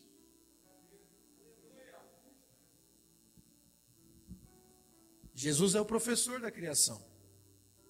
Com tudo que Deus fez, homens e anjos estão aprendendo e sendo aperfeiçoados para uma eternidade.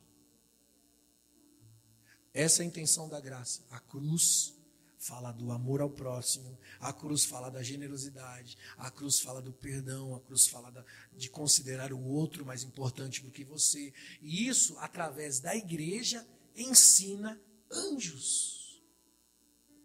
Essa demonstração ensina anjos. Estou falando para você o que está na Bíblia. Que Paulo disse. Entende? Porque Jesus não é a solução para um problema, aliás, para nenhum problema. Jesus é a base projetada e arquitetada para a construção do homem em Deus. Ele não é o estepe de Adão. Efésios 4,13, Paulo diz: até que todos cheguemos à unidade da fé, até que todos cheguemos ao conhecimento do Filho de Deus e cheguemos à maturidade, atingindo a medida da plenitude de Cristo. O propósito é que sejamos não mais crianças levados de um vento para o outro, mas nos tornemos maduros. Vou traduzir para você através de Jesus, e o propósito é a vida de Jesus, para que nos tornemos maduros, atingindo a plenitude, que é a medida da vida de Cristo Jesus. Para não ser mais criança e alcançar a maturidade. E para isso, todo esse trajeto foi necessário está no plano educacional de Deus. Deixar de ser criança aqui fala de alcançar a maturidade. Alcançaram, né? Quem é pai aqui de. Quem é pai sabe o que eu estou falando. Eu tenho filho adolescente que já está passando para a fase né, de adulto. E graças a Deus, a gente fala assim, ufa, né? Meu filho está melhorando. Aleluia. Porque quando é adolescente, é teimoso, né? Você briga, você dá bronca, você é o pai ruim, você é o pai chato. E aí, quando você vê o seu filho saindo da fase e entrando para outra, você fala: uh, coisa, coisa que tranquiliza o coração de pai. É quando vê o filho amadurecendo. Você fala: Meu, não tenho mais que me preocupar. Glória a Deus. Entende? Só que isso é um processo da criação. E tudo isso que está acontecendo conosco, desde Adão até a consumação dos séculos, é um processo educacional. Eu estou falando de anos e anos e anos e anos, gerações e gerações e gerações que diante de Deus são dias. Porque para Deus um dia, mil anos é como um dia, um dia é como a vigília da noite. Mas quando somar na eternidade, a gente vai ter uma história a gente passou por um processo para estar juntos na eternidade, prontos, preparados. Você acha que Jesus vem buscar uma igreja despreparada? Não, a Bíblia diz que a igreja que vai subir para a eternidade, ou que a eternidade que vai descer, eu não sei se o céu vai subir, se a igreja vai descer, se a terra será transformada, eu não sei, existem tantas margens teológicas, eu prefiro entender apenas o seguinte: vamos ter um novo tempo, um reino inabalável. Mas eu sei de uma coisa: que a igreja que vai permanecer é a santa, a irrepreensível, a sem mancha, sem ruga, sem mácula, a preparada. Estamos nesse processo. Aleluia! O testemunho da sua vida é o espírito da profecia ou não. Porque se você é uma testemunha de Jesus, você é o espírito da profecia. Você é um homem, uma mulher profética. Deus sabe de todas as coisas. Ele sabe aqueles que serão salvos e aqueles que não serão salvos. O processo da vida é como se fosse uma peneira, uma limpeza educacional. Até quem não é salvo, o pastor ensina alguma coisa, ensina para quem é. O anjo caído ensina para o anjo que está em pé. A gente aprende com o erro do outro. A história se move para que dentro de um contexto possa aparecer uma única verdade. Possamos encontrar um único lugar, uma única compreensão, uma única definição. E ele sabe até os que serão salvos e os que não serão salvos. Apocalipse 17, 8, olha só. A besta que você viu, e que era e já não é, ela está para subir do abismo e caminha para a perdição.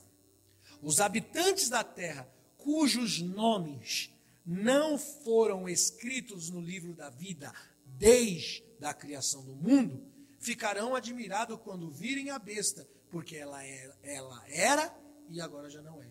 Olha o que, o que João está falando aqui na revelação de Apocalipse. Ele está dizendo que aquele povo que não tem o seu nome escrito no livro da vida, abre aspas, desde antes da fundação do mundo. Desde a fundação do mundo. Não existem os seus nomes escritos no livro da vida. Quando vem a besta, que é o anticristo, que era e já não é, vão ficar admirados, falar: "Ah, eu pensei que estava certo, estou errado". Mas o que me chama atenção é que desde a criação do mundo o nome não está escrito no livro da vida. Jesus fala da separação do trigo e do joio. Porque a história e as experiências que homens e anjos contemplam constrói o que eu chamo de equilíbrio para uma eternidade em Deus. todo aperfeiçoamento do homem está na vida de Jesus. Ele é o cumprimento do profético para a edificação e a construção do homem aperfeiçoado, até que cheguemos à unidade da fé, até que alcancemos a plenitude, a perfeição. Por isso não tem nada fora do controle de Deus, irmãos. Ele faz o fim desde o começo. A gente tem que parar de fazer aquele apelo evangélico. Já viu o apelo evangélico? Quem quer aceitar Jesus? Irmão, quem disse que você tem que aceitar Jesus? É Jesus que tem que aceitar você, cara. A gente quer fazer as pessoas aceitar Jesus, mas é Jesus que aceita você. Como assim?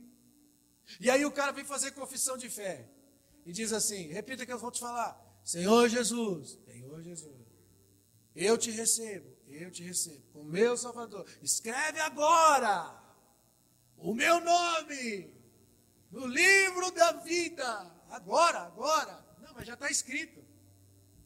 Está escrito antes da fundação do mundo. Como assim? E aí é engraçado, né? Porque o cara desvia, o cara aceita Jesus, vem aqui, né? Recebe Jesus, escreve meu nome no livro da vida, pá, tal. Aí ele vai embora, e quando ele vai para casa dele, ele entra num site pornográfico. Aí o que, que acontece? Na nossa cabeça, o anjo vem e fala assim: apaga, tira aí, pega a borracha aí, tira o nome, tira do livro da vida. Aí na próxima reunião, vem o cara aqui na frente de novo. Senhor Jesus, escreve meu nome. De novo, né? Aí o anjo pega de novo, vou escrever de novo teu nome, cara. Escreve.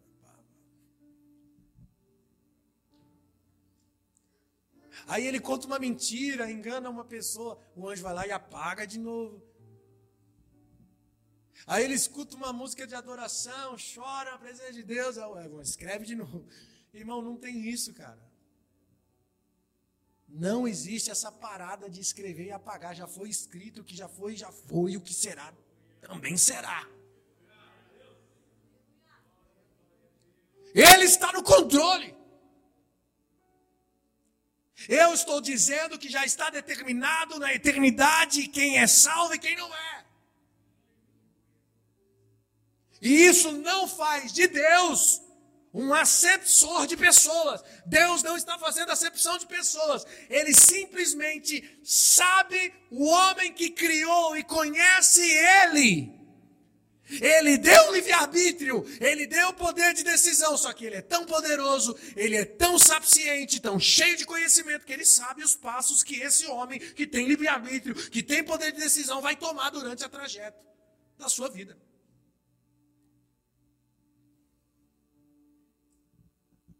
Eu disse aqui no primeiro culto, eu não sou calvinista e também não sou arminiano. Vocês não sabem o que é isso, né? São duas bases teológicas diferentes. O arminiano acredita que o homem que decide o seu futuro, que se ele se arrepender, ele é salvo. Tá certo? Tá certo essa base? Quem acha que está certo, diga amém. Amém, está certo. Diga todo mundo, está certo, amém. Está certo também. O calvinismo acredita que Deus já escolheu os salvos antes da criação do mundo. E que já está determinado por ele quem é salvo e quem não é. Está certo essa base também? Quem acha que está certo, diga amém. Tá certo também? Aí você vai olhar para mim e vai dizer, pastor, peraí, cara, você tá louco, cara. Você tem que ser arminiano ou tem que ser calvinista. Os dois não dá. Eu sou os dois. E eu acho uma grande bobeira discutir isso. Porque os caras só discutem isso porque eles se colocam do tamanho do homem para discutir isso entre homens. Isso é discussão de homens. Quando eu olho para um Deus que é poderoso, o Criador do homem, o Deus que fez o homem do barro, o Deus que soprou o fôlego de vida, o Deus que fez coisas que nós não podemos e nunca poderemos explicar, Ele sabe o que a gente vai dizer antes da palavra chegar à nossa boca. Ele é onisciente, onipotente, onipresente. Eu acredito que Deus deu livre-arbítrio para mim e para você. Só que ao mesmo tempo Ele sabe o que nós vamos fazer com esse livre-arbítrio. Ele nos criou, Ele sabe exatamente as partículas que funcionam na nossa alma. Mesmo que somos milhões e milhões incontáveis números de seres humanos diferentes uns dos outros, ele sabe. A Bíblia diz que ele sabe o número de, de estrelas que tem no céu. A Bíblia diz que mais que ele chama cada estrela pelo seu nome. E existe mais estrelas no céu do que homens na terra.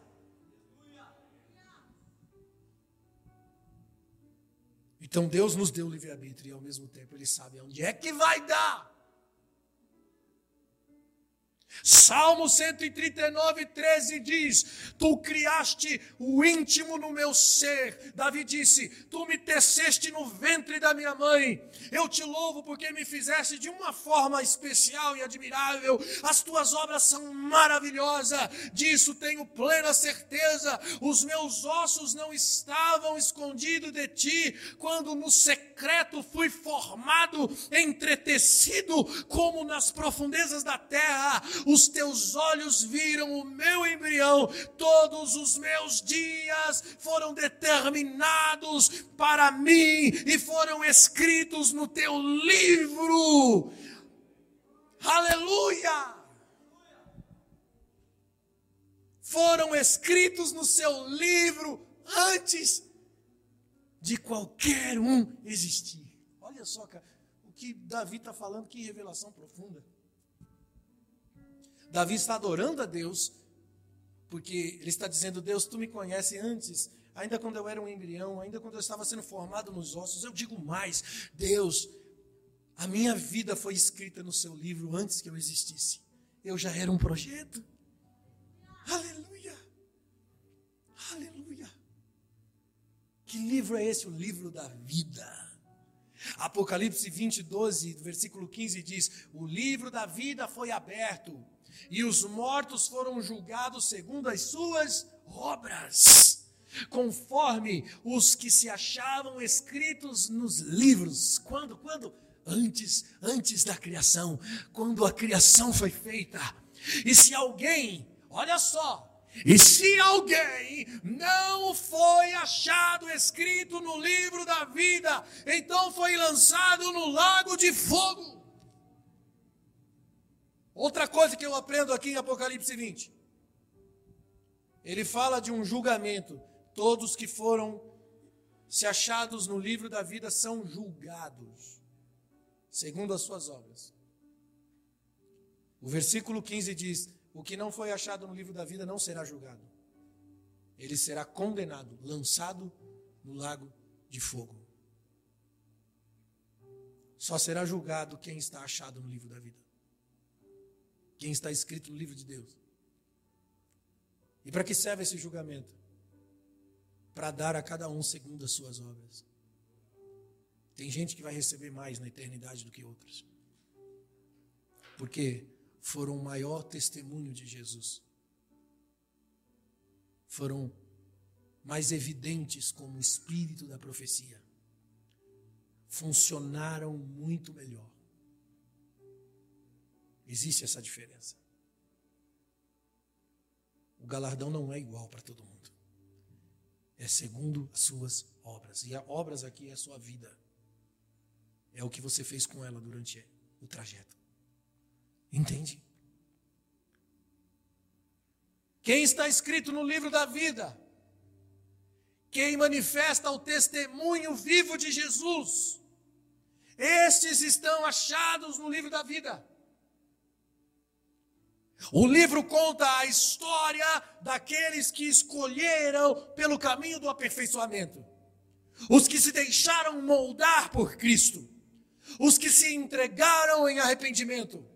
Eles têm uma história de amor, e isso ganha registro no livro do Cordeiro. Aleluia! Efésios 1, 3, Paulo diz: Bendito seja o Deus de Pai de nosso Senhor Jesus Cristo, que nos abençoou com todas as sortes de bênçãos espirituais. Onde, onde, onde? Nas regiões celestiais, porque Deus nos escolheu nele. Quando? Antes da criação do mundo, para sermos santos, irrepreensíveis diante da Sua presença em amor. Quando que ele nos escolheu? Nele? Antes da fundação do mundo. Hum. Ele sabe quem nós somos. Ele sabe se você é salvo ou se você não é, ele sabe. Os seus filhos que ainda não nasceram, já está escrito no livro de Deus ou não. Isso é uma coisa que só Deus pode julgar. Só Deus. E a história vai testemunhar. Jesus conta parábolas onde o filho desobediente é salvo e o filho obediente. Ele conta uma parábola e fala do filho, eh, disse ao filho: faça isso. E o filho diz: sim, pai, tudo farei. Só que o filho não fez.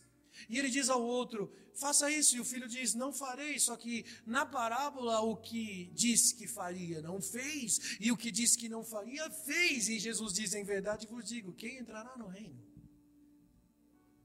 O que disse que não faria e no fim fez. Então tem muita gente, irmão, que deu cabeçada na vida, que fez tudo de errado, que aprontou pra caramba, mas no fim o nome desse cara está escrito no livro da vida e você não vai entender nada, porque de repente essa pessoa que passou por um processo tão errado da sua vida, tão, tão cheio de, de coisas desproporcionais, mas de repente esse cara se alinha, se ajusta. Por quê? Porque a Bíblia também diz que quem muito é perdoado, muito ama, e quem pouco é perdoado, pouco ama. Será se a história não faz parte de uma reeducação?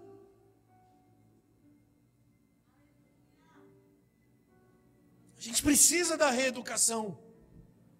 E nem sempre o que é todo certinho vai entrar na eternidade. Só Deus pode julgar. Que eu sei é que nós precisamos nos tornar o testemunho vivo de Jesus. Isso não importa o que você fez ontem, o que importa é o processo de arrependimento hoje e o futuro amanhã, porque você tem que se tornar o espírito da profecia. Aleluia. A minha pergunta para você é o seguinte: Deus sabe, mas você sabe? Ou você é daquele tipo que diz: eu não sei não se eu vou para o céu. Se alguém te perguntar, e aí, irmão, você, é, você se considera salvo em Jesus? Qual seria a sua resposta? Não sei não, pastor. Olha, não sei não, só Deus sabe. Não! Você precisa saber. Hebreus 11, 6 diz: sem fé é impossível agradar a Deus, e aquele que se aproxima de Deus é necessário que creia nele, e creia que ele existe, e creia que ele é recompensador daqueles que o buscam.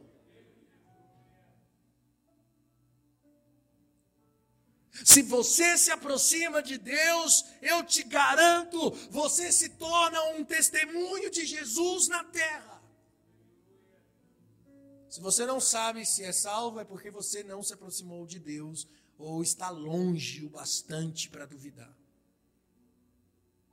E porque não há testemunho de Jesus em você.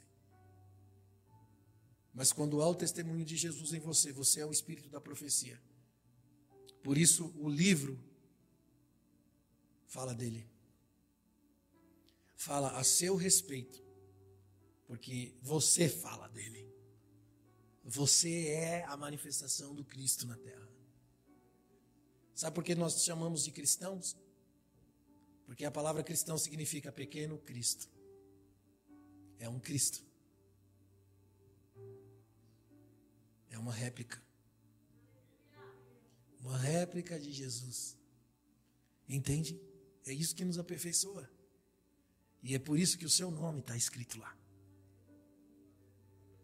E se você não se sente um testemunho de Jesus, e talvez algumas pessoas aqui digam, pastor, eu sou um cara ruim, eu sou um cara cheio de problema, eu não sou convertido, eu de fato não tenho uma vida de santidade, eu de fato não tenho fome de Deus, eu não tenho vontade de orar, eu não tenho vontade de buscar a Deus, cara, eu estou na igreja, eu frequento aqui e tal, em alguns lugares, mas a minha vida está vazia, eu, eu não me sinto esse testemunho vivo de Jesus. Eu quero dizer para você que ainda dá tempo de se arrepender dos seus pecados e se render a Cristo. E talvez você me diga, mas pastor, o senhor acabou de me pregar que Deus já decidiu quem é salvo quem não é, e quem sabe eu não sou. Eu quero te dizer para você, não se aceite fora do livro de Deus. Não se aceite fora do livro de Deus. Eu vou dizer algo, eu acredito que Deus preparou esse momento e você só está aqui agora. Você só está me assistindo agora na internet. Por quê? Porque eu acredito que Deus quer despertar você você, porque seu nome está escrito no seu livro.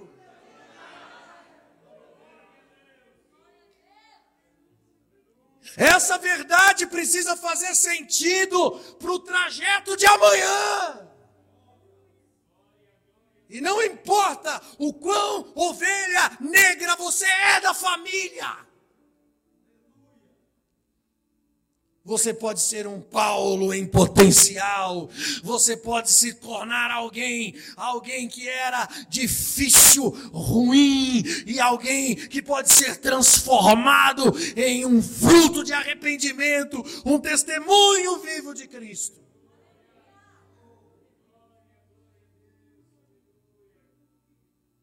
Isso depende de você. Faça valer a pena. Não se aceite fora do livro de Deus. Não se aceite. Acredite, aquele que se aproxima de Deus tem que crer. Tem que crer. Se mova sobre essa palavra. Deus não brinca de Deus. Por favor, não brinque de cristão.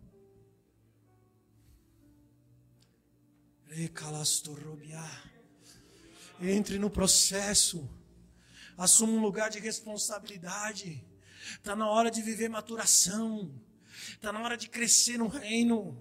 Está na hora de abrir mão da sua vida para viver a vida de Deus. Um morreu por todos, para que agora aqueles que entendem que Jesus morreu por você, que você agora deve viver a sua vida por aquele que morreu por você para se tornar um testemunho vivo de Jesus, a sua vida precisa ser entregue e rendida. Isso é o caminho de retorno ao propósito original. O homem que foi criado para pertencer ao Criador, mas Deus que precisava educar, ensinar, mostrar, ensinar homens e anjos, criou o homem para a queda, criou os anjos e a parte desses anjos para a queda, para que todos assistissem o processo do plano de amor de Deus que profetizou até Mateus, o Filho de Deus, que se cumpriu e veio através do sacrifício expiatório na cruz do Calvário, o cumprimento do profético, ensinando gerações e gerações.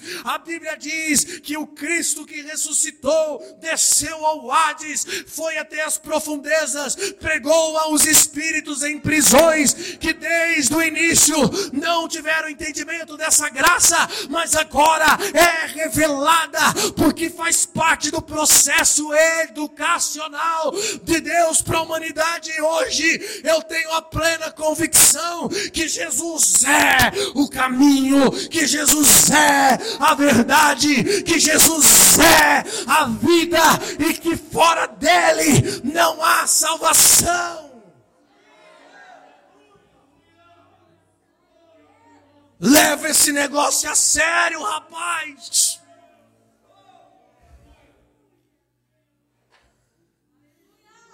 Devemos ter ânsia, prazer, desejo por uma vida de santidade. Não para ser salvo, mas porque cremos que já somos, cremos que estamos nele, cremos que fazemos parte desse propósito, cremos que somos o trigo e não o joio. Que todos os devaneios da nossa história serviram para nos ensinar, para nos trazer ao eixo, para um dia estarmos diante dele na eternidade. Ai, não vamos ter história na eternidade. As nossas e de nossos irmãos. Uma longa eternidade pela frente para poder exaltar e bendizer o Cordeiro de Deus. Viva a história. Viva a história esperando pela eternidade.